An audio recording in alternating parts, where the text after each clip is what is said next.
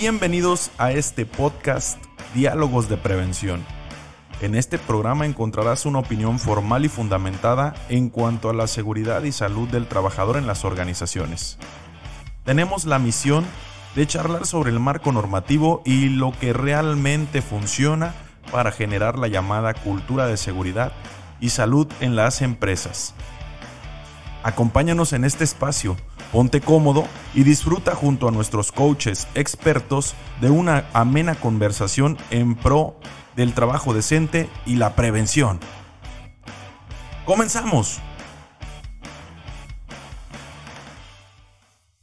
Hola, bienvenidos, bienvenidos nuevamente a su programa Diálogos de Prevención.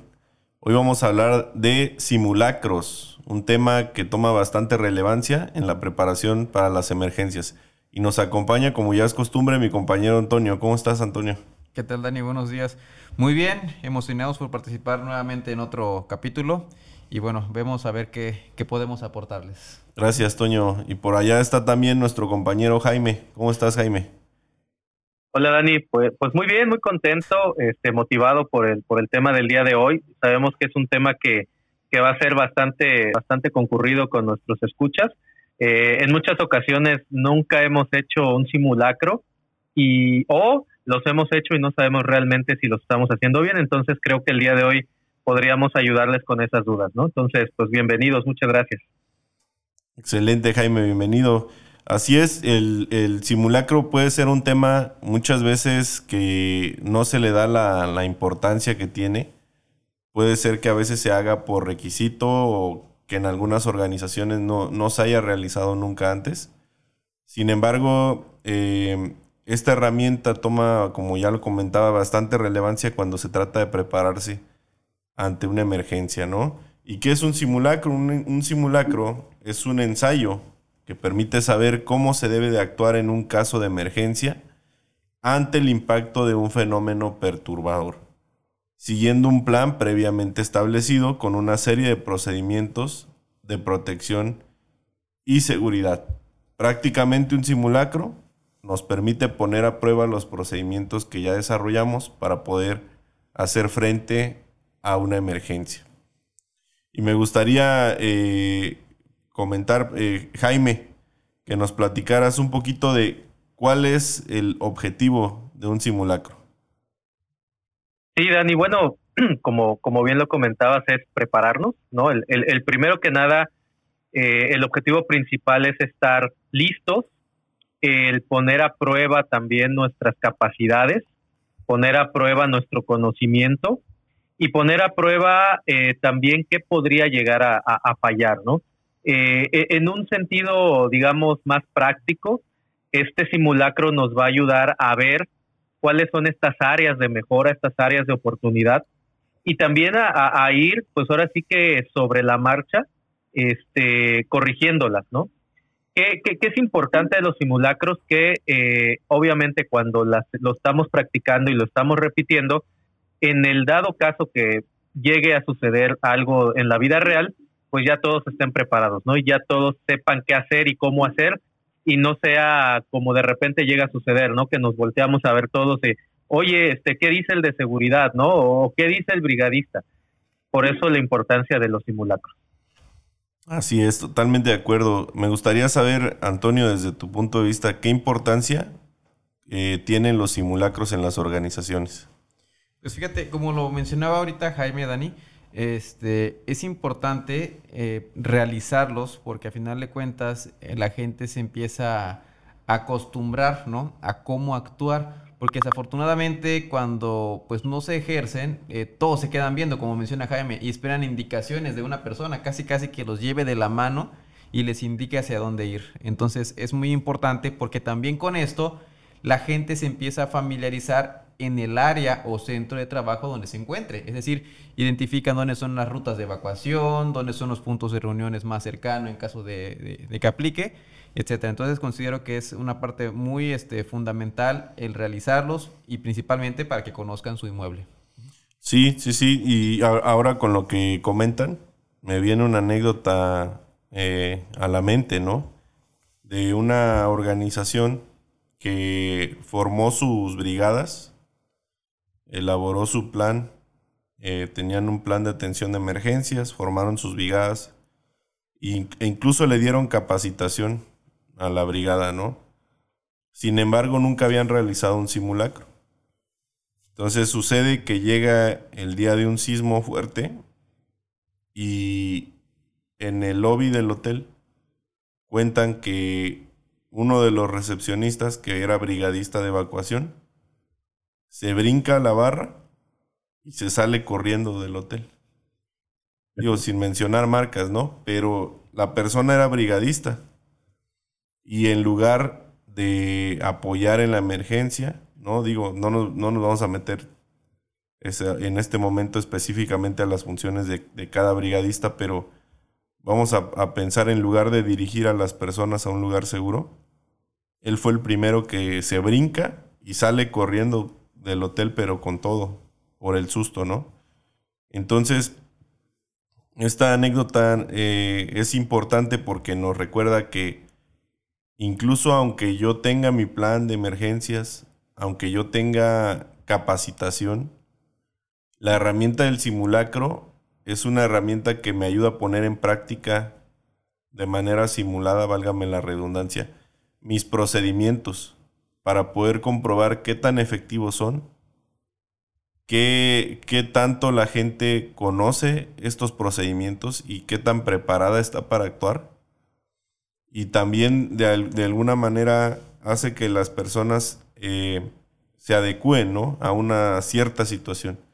Después de hacer varias repeticiones, ya lo comienzan a hacer de forma más natural, ¿no? Ya no, ya no se siente como eh, como algo improvisado, por decirlo así. Entonces, de ahí la importancia de los, de los simulacros y que incluso en nuestro país se haga un macro simulacro cada año, ¿no? Donde ya es un evento este, que tiene bastante promoción y que cada año se, se, está, se está realizando.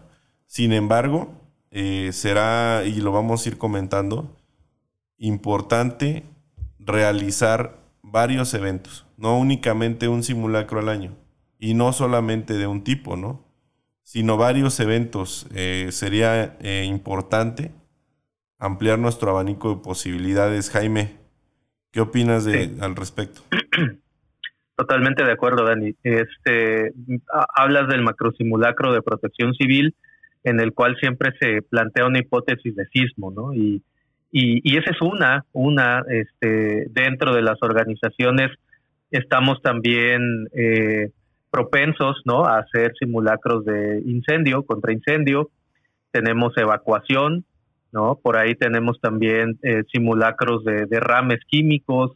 Por ahí también existen los simulacros de eventos eh, socioorganizativos, ¿no? O sea, digo, hay diferentes tipos de, de simulacros y no significa que todo el año vamos a estar haciendo un simulacro al mes, ¿no? Digo, qué, qué, excelente sería eso.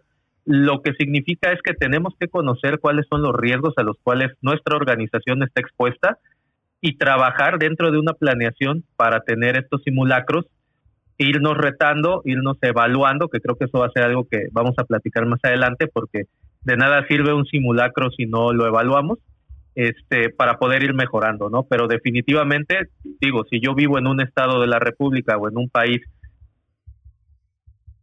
eh, los simulacros, los simulacros de sismo, los simulacros de sismo, los simulacros de evacuación, serán los que tendría yo que estar trabajando y promoviendo la mayor parte del tiempo, ¿no? Sin embargo, este, no son los únicos y no deberían ser, digamos, que a, donde le prestemos más atención, puesto que hay muchos más riesgos dentro del entorno laboral. Así es, así es. Y, ahí volvemos de nuevo a, lo que es la identificación de los riesgos, ¿no? Digo, eso ya lo hemos comentado aquí en el programa y no es el tema de hoy. Sin embargo, vale la pena mencionar que es importante eh, de hecho, en, lo que hacemos nuestro plan de emergencias, porque obviamente también este debe de tener eh, fundamento en qué riesgos son los que tenemos, ¿no? Parte de ahí, parte del conocimiento del riesgo, lo que vamos nosotros a, desarrollar. Entonces sí, es, es verdad que es recomendable, eh, Antonio, el que tengamos antes de hacer un simulacro acciones previas, ¿no?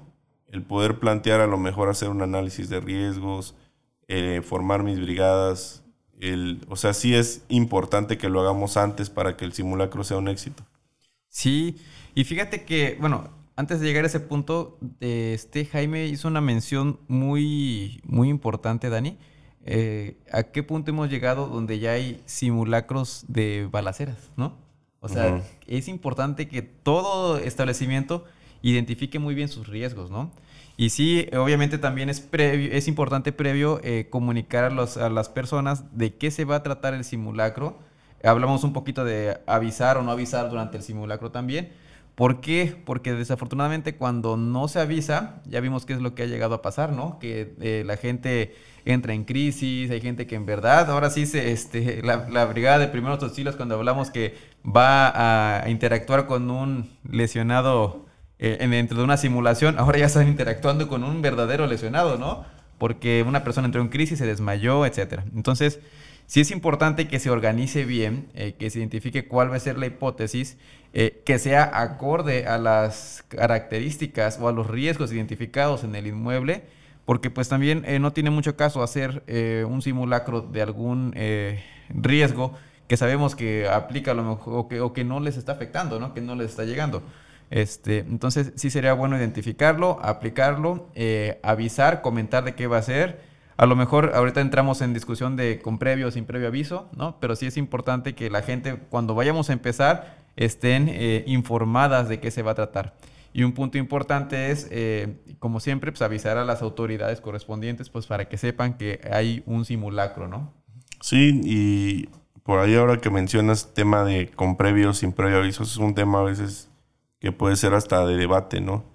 Eh, me recuerda también una anécdota donde me invitaron a ser evaluador de un simulacro sin previo aviso.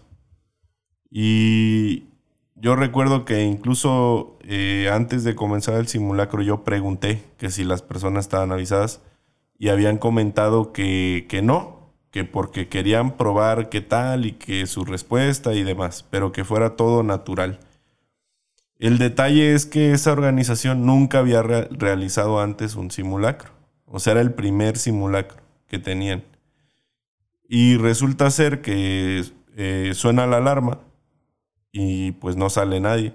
Nada más salen las personas que prácticamente estaban en la unidad interna y que sabían del simulacro, porque incluso habría algunos eh, personas que eran ajenas al establecimiento y también colaboradores que iban ellos diciéndole, es simulacro, es simulacro, y ellos decían, ajá, es simulacro, ¿y qué no? O sea, ¿y qué? Pues, yo por qué me voy a salir, ¿no? O este, o qué es simulacro, qué es un simulacro, porque pues yo no sé. Y entonces ahí se dieron cuenta de que en realidad no fue tan buena idea en esa ocasión hacerlo así, porque pues se vieron mal. Lo que sucedió es que se vio mal porque nadie hizo caso, les valió, algunos obviamente por ignorancia no supieron qué hacer, no conocían tampoco la señal de alarma, que ese es otro tema importante, no, la, no sabían qué significaba esa alarma. Y entonces, pues cuando llegamos nos quedamos solitos en el punto de reunión, ¿no? Los que estábamos de evaluadores y la unidad interna. Obviamente, este, también estaba de la empresa, pues el gerente, entre otras personalidades, porque ellos sí tenían conocimiento del simulacro, ¿no? Eh, para ti, Jaime, ¿qué opinas? ¿Debe ser con previo aviso o sin previo aviso el simulacro? Pues fíjate, bueno, en lo, en lo que opina Jaime. Sí, ya, Ah, sí, sí, sí. Sí, es que se me fue un poquito el audio. Este, sí, fíjate que tengo una anécdota que, que, quizás me podría ayudar a, contestar la pregunta. He experimentado ambas, o sea, he experimentado ambas, ambas este, maneras. Eh, cuando lo haces con previo aviso, eh, de repente eh, todos, o sea, si, tu aviso fue efectivo, todo mundo ya está, esperando la hora, ¿no? Ya está hasta con el reloj aquí a punto de colgar este el teléfono si está en una llamada o esté cerrando la computadora porque ya saben que en cinco minutos van a, evacuar.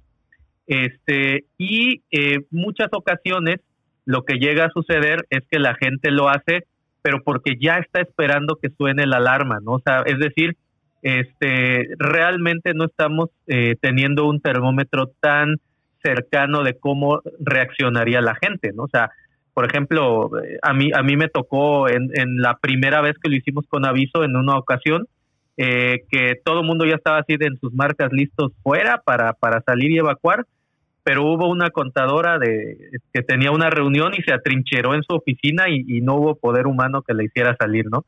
Entonces el brigadista estaba desesperado porque no podía sacar a la, a la contadora de su, de su oficina. Entonces la instrucción fue, este, pues tú sigue haciendo tu trabajo, ¿no? De, de, brigadista y si la persona se trincheró, este, pues déjala, ¿no?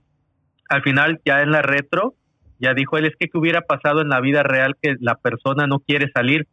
Y pues la respuesta es, o sea, en la vida real no se hubiera trincherado en su oficina. O sea, esa es la realidad. O sea, si hubiera habido un sismo, lo que sea, o hubiera habido un evento real, la, la contadora no se hubiera trincherado en su oficina siguiendo su, su reunión que tenía, ¿no? Y, y, en el otro lado de la moneda sí me sucedió eh, sin previo aviso, donde la gente realmente se asustó, o sea, fue así de, de la nada, se prendieron las alarmas y tal, y la gente se asustó, así de, ¿qué, qué está pasando? Y, y, y, digo, ahí es donde mides también la, la cultura de, del centro de trabajo, de la organización, ¿no? En, en la primera ocasión hubo gente que sí rompió el no corro, no grito, no empujo y quiso salir y hasta hubo ciertas crisis ahí nerviosas, ¿no? ¿Qué está pasando? ¿Está, está temblando de verdad? ¿O, o qué, qué está sucediendo, no? Este, y eh, conforme fue pasando el tiempo, ya estos, estos este, simulacros sin aviso, pues generaban que las personas salieran de manera ordenada, dejaran todo lo que estaban haciendo y salieran a, la evacuación. Entonces, creo que la, la respuesta es dependiendo del nivel cultural en el cual se encuentre el centro de trabajo, ¿no? ¿Por qué? La primera vez con o sin previo aviso te puedes encontrar cosas que son mejorables y con el paso del tiempo te darás cuenta si realmente la cultura de la organización ya está permeando y ya puedes hacer este o, o en un evento real ya ellos pueden reaccionar de manera correcta. Muy bien, muy bien. Entonces lo importante es hacer la mejora continua, ¿no? Y para poder eh, hacer esta mejora continua hay tres aspectos. De hecho, Jaime ya mencionó uno de ellos, que es la organización.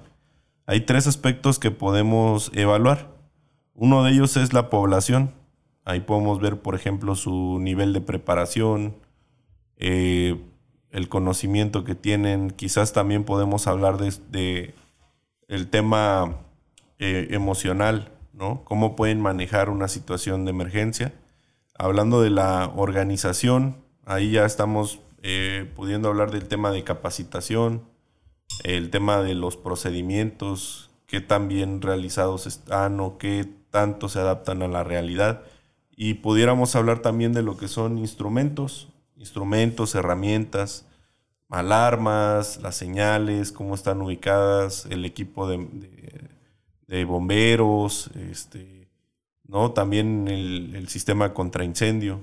Son tres aspectos que vale la pena mencionar que se pueden evaluar eh, durante la realización de un simulacro, porque finalmente eh, el conjunto de, estas, eh, de estas cosas es lo que nos va a, dar el éxito ¿no? en la atención de una emergencia. Pues es decir, si yo nunca pongo a prueba a lo mejor mis equipos contra incendio, y se diera la situación, digo, no es el único factor, para eso también hay bitácoras y hay revisiones, ¿no? Pero si yo nunca pongo a prueba eh, a mi personal con este tipo de equipos, quizás llegue el momento de una emergencia real y ellos no sepan cómo accionarlos verdaderamente, ¿no? Por eso es importante que podamos eh, evaluar qué es lo que pasa con estos tres, eh, con estas tres características previos también a la atención de una emergencia. Toño. Sí, y fíjate que también es, es este, muy importante cuando realizamos los simulacros que observa, observemos el comportamiento de las personas, de los brigadistas, porque a lo mejor ahí podemos darnos cuenta de, o identificamos de que, oye, ¿sabes qué? Hay a lo mejor este brigadista de, no sé, de, de primeros auxilios que identifico que este, que se pone más nervioso que el propio lesionado, ¿no? Entonces, eh, pues a lo mejor es, lo movemos a otra área, lo invitamos a participar en otra brigada, donde a lo mejor tenga más, más aptitudes, ¿no? Pero sí creo que eh, es importante tanto eh, la visualización del personal brigadista como también identificar a, a las personas que están o a la población fija, porque muy seguramente hay gente que luego entra en crisis, ¿no? Con tantito se altera. Entonces, a lo mejor ah, con esas personas tenemos a, un, a alguien específico ahí con él, avisándole que va a ser simulacro, recordándole. Eh, a lo mejor tenemos personal con discapacidad, también tenemos que tener identificado a, personas que, que, identificamos como vulnerables, ¿no? Adultos mayores, etcétera. Y bueno, entonces creo que así es importante poco a poco ir empezando con, este, con los simulacros. Este, yo así comentaba que primero fueran con previo aviso, que la gente se fuera familiarizando, y le mencionaba hace rato, identificando rutas de evacuación, eh, identificando posibles eh, riesgos. A lo mejor ahora con, los, con la práctica del simulacro, identifican que una ruta que ellos estaban siguiendo es más larga, ¿no? Porque es importante también la opinión de las personas al terminar un simulacro, ¿no? Y comentarles eh, o, que, o que participen cómo lo vieron, cómo se sintieron, eh, preguntando si a lo mejor a alguien se le ocurre, oye, ¿por qué no damos la vuelta por acá? A lo mejor pasamos cerca de un poste y ya nadie lo había observado, ¿no? Entonces creo que eh, son condiciones que o, este, o puntos que deberíamos de tomar en cuenta también la participación al finalizar lo que viene siendo un simulacro. Muy bien, y, bueno, me gustaría comentarles cuáles son los tipos de simulacro que, pueden realizar los tipos de simulacros pueden ser distinguidos en tres tipos, ¿no? Puede ser por su, por su función, en este caso sería gabinete, simulacro de gabinete y simulacro de campo, ¿no? ¿Qué es un simulacro de gabinete? Eh, ese se realiza, por ejemplo, con una reunión donde la unidad interna se reúne y en una, en una oficina, vamos a decirlo así, de manera hipotética, se realiza una simulación sobre la mesa, es decir, eh, documental. Es una evaluación documental. Y también tenemos eh, en estas reuniones eh, la oportunidad de realizar algunas hipótesis, ¿no?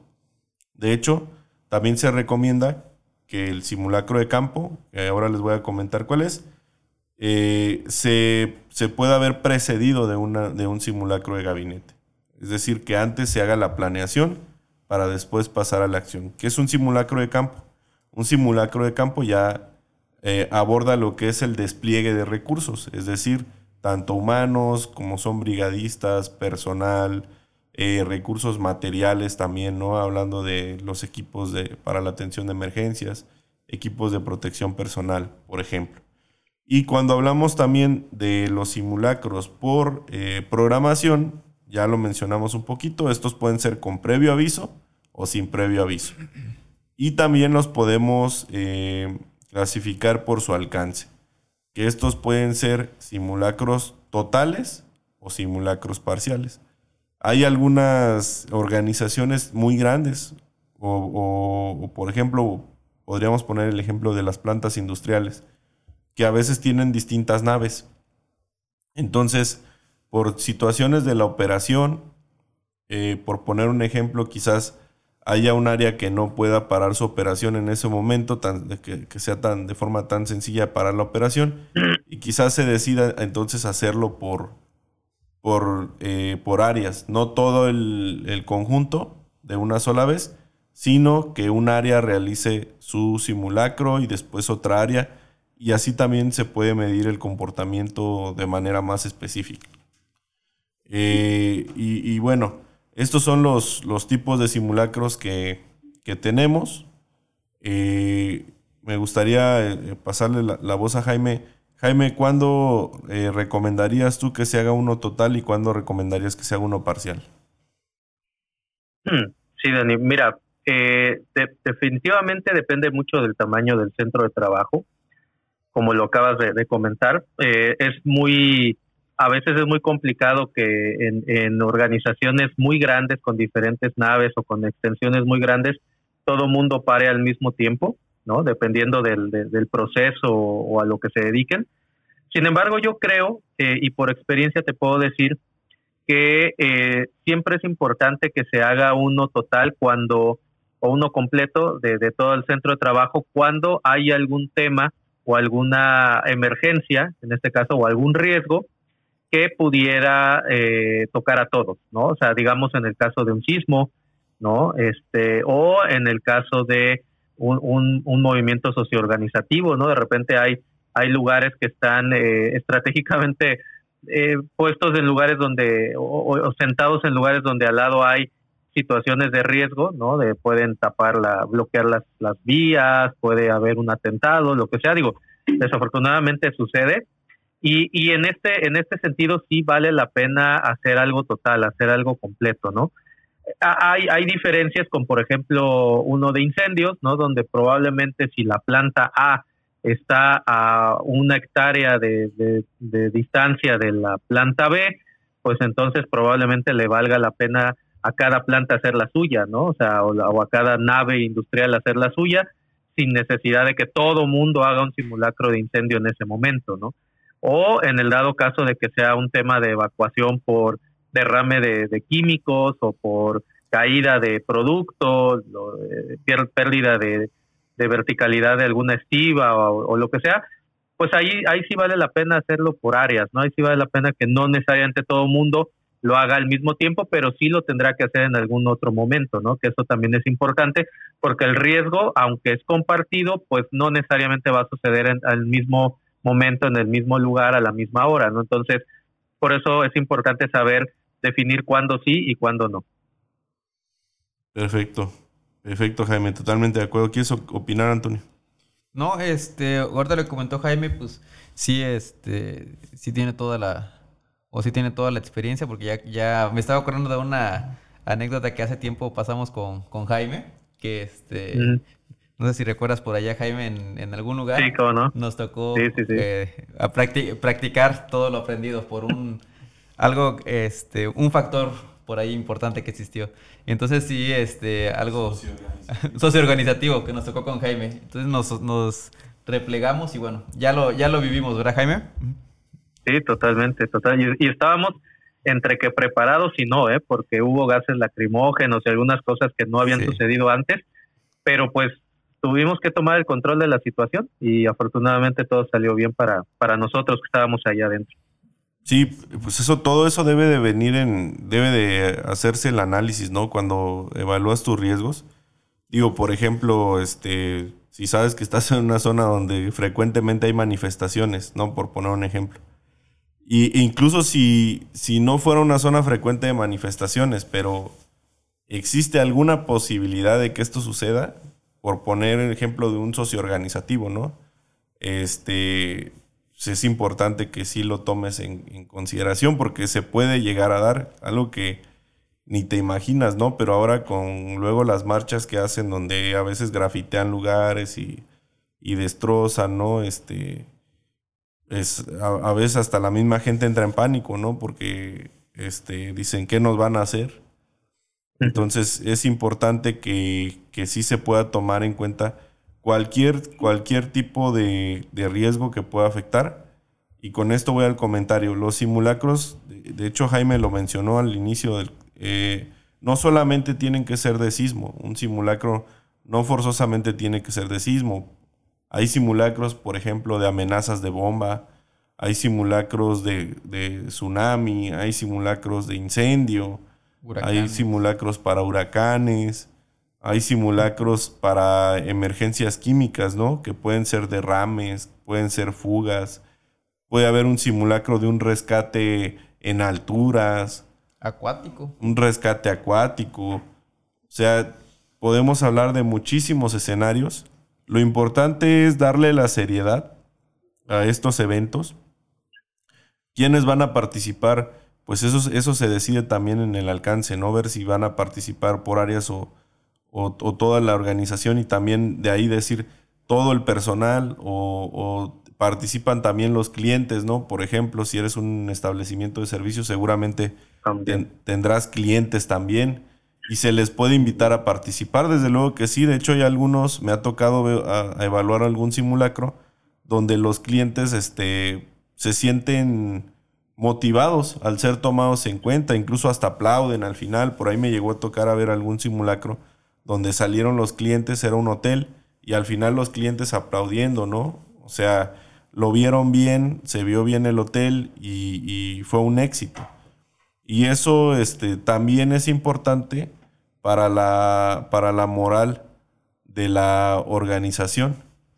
También es importante para la moral porque así los, los, el personal, los brigadistas dicen, mira, se está viendo lo que estamos haciendo, ¿no? Funciona nuestro trabajo, fue un éxito. Y eso ayuda a que la gente se comprometa más, que eso es importante. Y también, cuando yo hablo de tomar con seriedad el simulacro, es, es este, en todo el sentido de la palabra, porque ya me tocó en alguna ocasión eh, también evaluar un simulacro donde incluso se le invitó a protección civil a evaluar. La organización se hizo, les puso lesionados, era un simulacro de sismo, pero puso lesionados, puso una persona que entraba en crisis. O sea, dentro de la hipótesis pusieron ahí varios escenarios, ¿no? Se prepararon, llevaron camarógrafos para sacar video y resulta ser que, que a una persona, del, a una chica del personal le dicen que tenía que hacer la de actriz, ¿no? Que tenía que fingir que estaba en crisis. Pero la chica se tomó tan en serio su papel, o sea, tan en serio, que llegó a parecer, o sea, que sí era real, ¿no? Pero lo incómodo fue que el simulacro ya había terminado. O sea, y la chica seguía fingiendo. Entonces, ¿qué fue lo que pasó? Pues como no era una crisis de verdad, estaba fingiendo, los brigadistas no la podían, no sabían qué hacer, o sea, no la podían sacar de la crisis.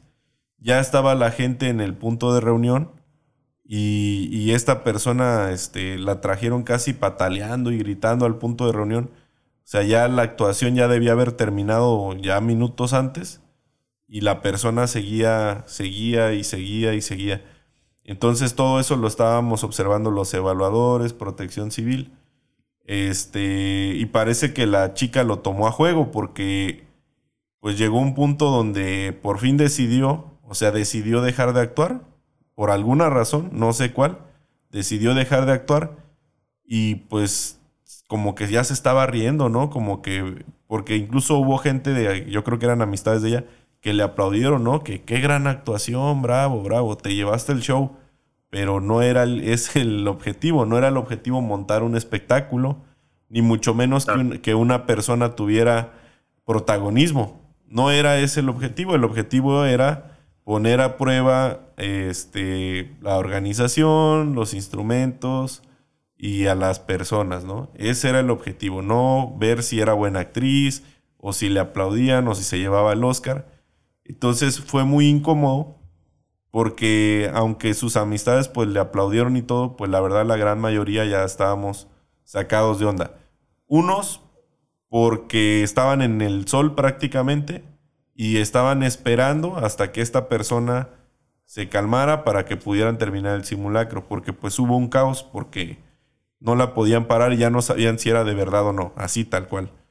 Y por otra parte, la autoridad observando, pues sacada de onda, los evaluadores nosotros observando también sacados de onda, y pues ni te digo cómo estaba el responsable de la organización, ¿no? O sea, estaba este, totalmente molesto, ¿no? Sacado de onda, decepcionado. Entonces, eh, hay que platicar bien, tomarlo con seriedad y tampoco caer en los excesos, ¿no? Sino hacer un buen enfoque de cuál es el objetivo que buscamos con este simulacro y que las acciones, los escenarios que vayamos a hacer puedan eh, abonar a ese objetivo, que se cumpla ese objetivo y no que se pueda desviar este, por otro lado eh, a una situación que no tiene nada que ver, ¿no? Como puede ser un protagonismo o una actuación. Entonces, este, es importante comentarles eso, que lo tengan en, cuenta también, porque, pues, a lo mejor si no les ha sucedido, puede ser que les llegue a suceder en la, en la realización del, simulacro, ¿no? Eh, ¿Cuántos simulacros sería recomendable, eh, Jaime Toño? ¿Cuántos simulacros se recomendarían tener al año? Bueno, mira, los, los simulacros que vienen eh, por, por, por las normas oficiales mexicanas ¿no? y, por, por protección civil. Por ejemplo, empezando con riesgo de incendio, hay que ver si tu riesgo de incendio es ordinario o alto. Ahí empezamos con, con incendio, por ejemplo, ahí estaríamos hablando que pueden ser uno o dos. Dependiendo del estado de la República en la que te encuentres, Protección Civil te puede pedir hasta tres.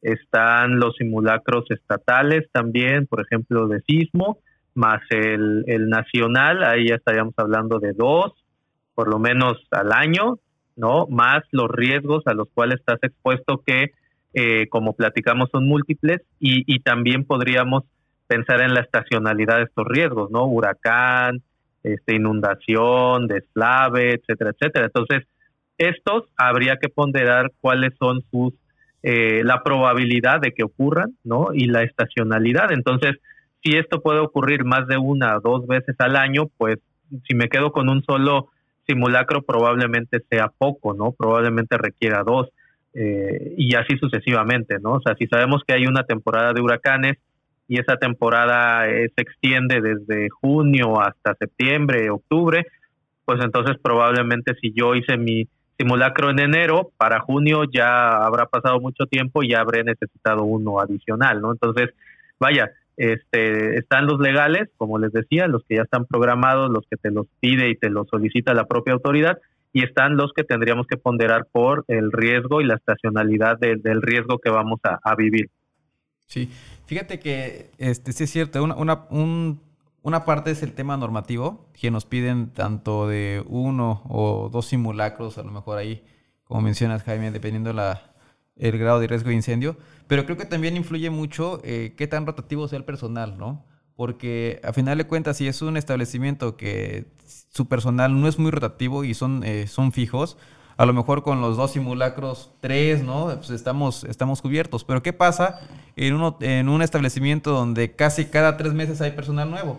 Pues estamos eh, hablando que ahí este, pues es personal que no, no sabe las indicaciones, no ha participado, no conoce el establecimiento entonces creo que ahí también eh, cada establecimiento tiene que, o sea, ellos mismos determinar, ¿verdad? Eh, tanto por el personal, como mencionaba Jaime, tanto por los factores, qué tanto le están pegando los sismos, huracanes, ¿no? Eh, qué tanto hay incendios, porque a veces dicen ellos, oye, ¿a poco hay una temporada de incendios? Pues los incendios forestales, ¿no?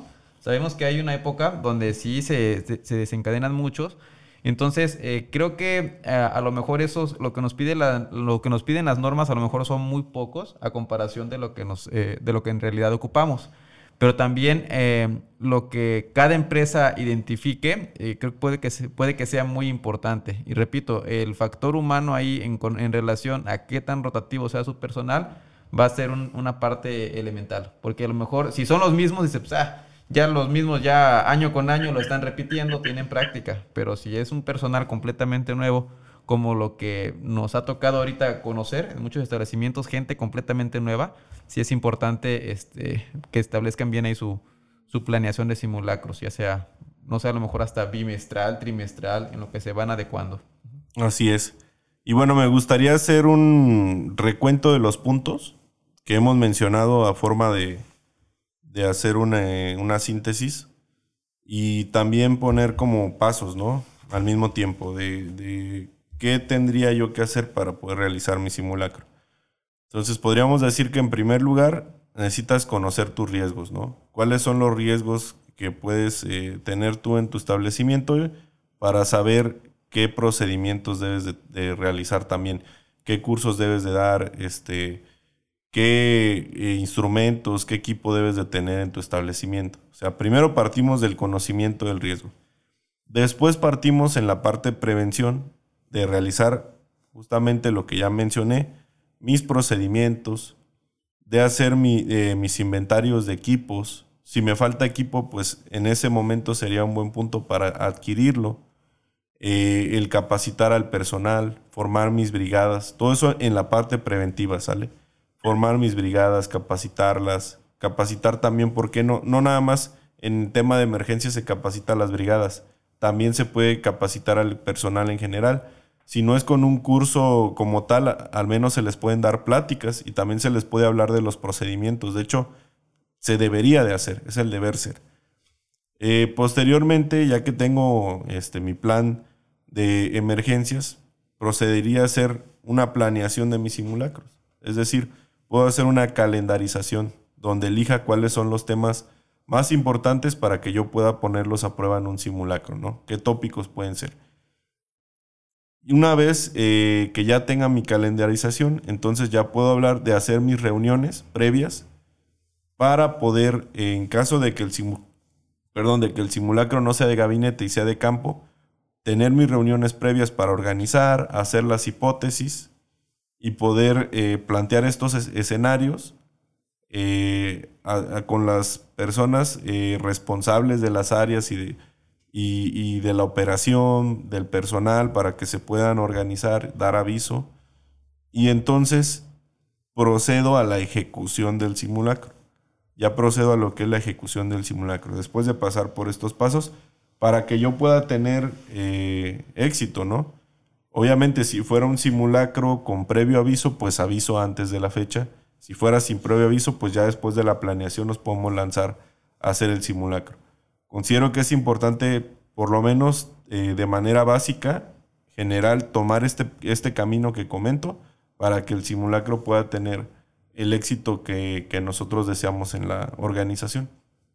Y eh, ya, ya, partiendo de, este esquema, podríamos hablar de cuáles son los entregables, por decirlo así. Eh, porque para todo en nuestro país al menos, y creo que en todos los países, debemos de mantener registros y evidencias de las acciones que emprendemos. Incluso para poder mejorar, pues sería necesario registrar los resultados, medirlos y poder eh, tomar acciones, ¿no?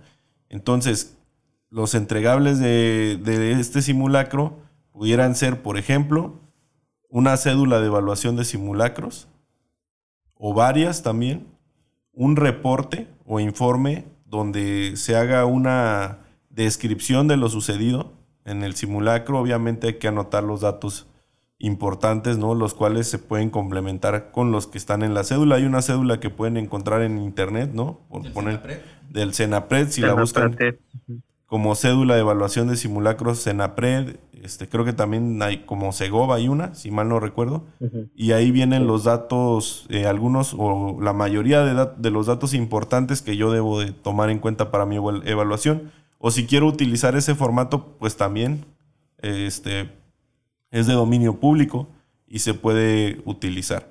Eh, he visto organizaciones que hacen su propio formato, su propio reporte, incluso una presentación de PowerPoint con los resultados, con fotografías. Este, hay organizaciones que no solamente quieren fotografías, informes y, cédulas de evaluación, sino también hacen un video del evento, ¿no? Entonces, esos son algunos, por lo menos, de los entregables básicos que debería yo de tener eh, cuando hago un simulacro. ¿Por qué los menciono? Porque nos ha tocado ocasiones en que hay organizaciones que sí realizan simulacros, pero no hacen ninguno de estos eh, registros que estamos comentando. O sea, los hacen y ya, no toman fotos, no hacen ninguna cédula de evaluación, no hacen ningún reporte, algún informe. Eh, y desde luego que con esta información es recomendable hacer una reunión posterior posterior a la ocurrencia del simulacro para que se pueda evaluar cuál fue la, efectividad de, todo lo que hemos estado realizando. Entonces, cuando yo no tengo ningún registro de este tipo, pues llego a la reunión y sí, podemos tener una charla y hablar de percepciones, ¿no? Yo pienso que esto, yo siento que esto, yo observé esto, pero como no hay nada que se haya registrado como tiempos, cantidad de personas, solo por poner dos ejemplos, ¿no? Hay más datos, pero solo por poner un ejemplo, no se registran valores, pues entonces ya no es tan fácil eh, tener una reunión objetiva donde podamos medir realmente este avance y esta efectividad de, los, de los recursos y de la organización y de las personas, ¿no? Entonces, a manera de resumen, porque ya estamos llegando al final del episodio, este, quería esquematizar esto y bueno, hablarles de los entregables que se deberían de tener, este, Antonio, Jaime. Sí, fíjate, eh, y aunado a esto, Dani, acuérdate, los entregables también son importantes porque nos los piden para ciertos trámites. Entonces tenemos que tener ese documento ahí también a la, a la mano. Así es. Y legalmente también estamos obligados en, en, cumplimiento, por ejemplo, a tener nuestro programa de simulacros, nuestra evidencia, o sea, están las normas. Este, y sí podemos ser sujetos a una sanción. O sea, una sanción económica por no cumplir este, con lo que nos señala la ley, ¿no? Eh, Jaime. Sí, mira, yo creo que esto tiene que tomarse muy en serio también. Digo, los simulacros son divertidos, a mí me gusta hacer simulacros, pero tiene que tomarse en serio. De repente me ha tocado ver lo que tú dices en el tema de las fotografías y tal, pero es lo único que tienen, ¿eh? Fotografías sin una descripción, con tiempos, con evaluación ni nada. O el día que se capacitaron a las brigadas, ese mismo día se hace un simulacro y nunca más, ¿no?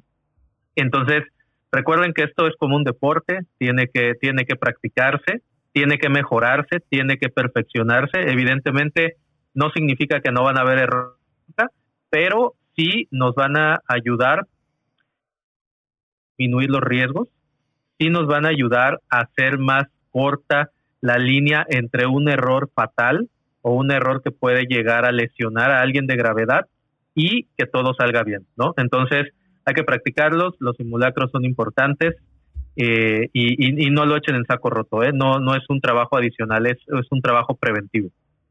Así es, totalmente. Pues bueno, comentarios finales, este Antonio, despedida. Sí, mira, nada más un, un comentario adicional, eh, ya para despedirnos. Los simulacros realícenlos conforme al protocolo local. Porque les digo, eh, hablando un ejemplo de, de, este, de sismos, sabemos que en algunas regiones, el, por decirlo, el primer, el primer punto es el repliegue, ¿no? Y el segundo ya es la, evacuación. Entonces, por poner un ejemplo, es importante que se asesoren bien con la autoridad local para ver el protocolo y no repliquemos a lo mejor un protocolo que está correcto, pero en otra entidad, ¿no? Por los tipos de riesgos que pueden estar. Entonces, es una, es una recomendación. De en fuera, pues muchas gracias por la invitación y ojalá que este que pues esto, esto que estamos platicando les ayude muchísimo y pues bueno, ¿no? Nos estamos viendo por acá en otro podcast. Sí, fíjate, gracias Antonio, de acuerdo a lo que comentas, este, se me viene el ejemplo, no es lo mismo un sismo en el Estado de México que en Guerrero, ¿no? Donde en Guerrero se hace un repliegue este, y allá donde hay una alarma que te da 60 segundos, ¿no? Por ejemplo, y puedes evacuar inmediatamente. Este, muy buena observación, Jaime. Sí, este, recuerden también el tema de los medios de alertamiento, ¿no? O sea, creo que no, no, no lo abordamos mucho, pero es importante porque no es lo mismo avisarnos por WhatsApp a todos que va a haber un simulacro a tal hora que tener las alarmas, que la gente conozca las alarmas, ¿no? Y sepa qué hacer en caso de escuchar la alarma y adicional la comunicación, ¿no? Para los simulacros es importantísimo la comunicación previa, ¿no? De que, que es todo lo que lo que nos va a ayudar a ponernos de acuerdo este, en, en el momento de del simulacro y posterior, ¿no? Porque creo que Toño también lo comentó en algún momento del, del podcast, es un tema de también tener feedback, ¿no? Tener esta retro de las personas, cómo se sintieron, qué vieron, qué podríamos mejorar, qué necesitamos, cómo podemos hacerle para que la siguiente nos vaya mejor y poder, pues ahora sí que en, un tema de, de, la vida real salir todos eh, sin ningún problema, ¿no? Sin riesgos. Entonces, nada más eh, como recordatorio, y pues bueno, eh, muchas gracias por, por habernos invitado a este capítulo y nos estaremos viendo en otro podcast. Excelente, gracias eh, Jaime. Pues bueno, esperemos que haya sido de su agrado este capítulo, que haya sido interesante, que hayan aprendido algo que puedan eh, aplicar en su organización o recordado quizás, ¿no? refrescado algunos, algunos tópicos. Les agradecemos mucho que hayan estado con nosotros, que nos hayan acompañado en otro episodio más. Les recuerdo seguirnos en nuestras redes sociales para que no se pierdan todo el contenido que estamos generando prácticamente semana con semana. Hay contenido nuevo en el canal. Eh, si les agrada, pues les, les agradeceríamos mucho que nos compartan, que compartan este contenido y bueno, pues nos vemos en el próximo episodio. Hasta la próxima.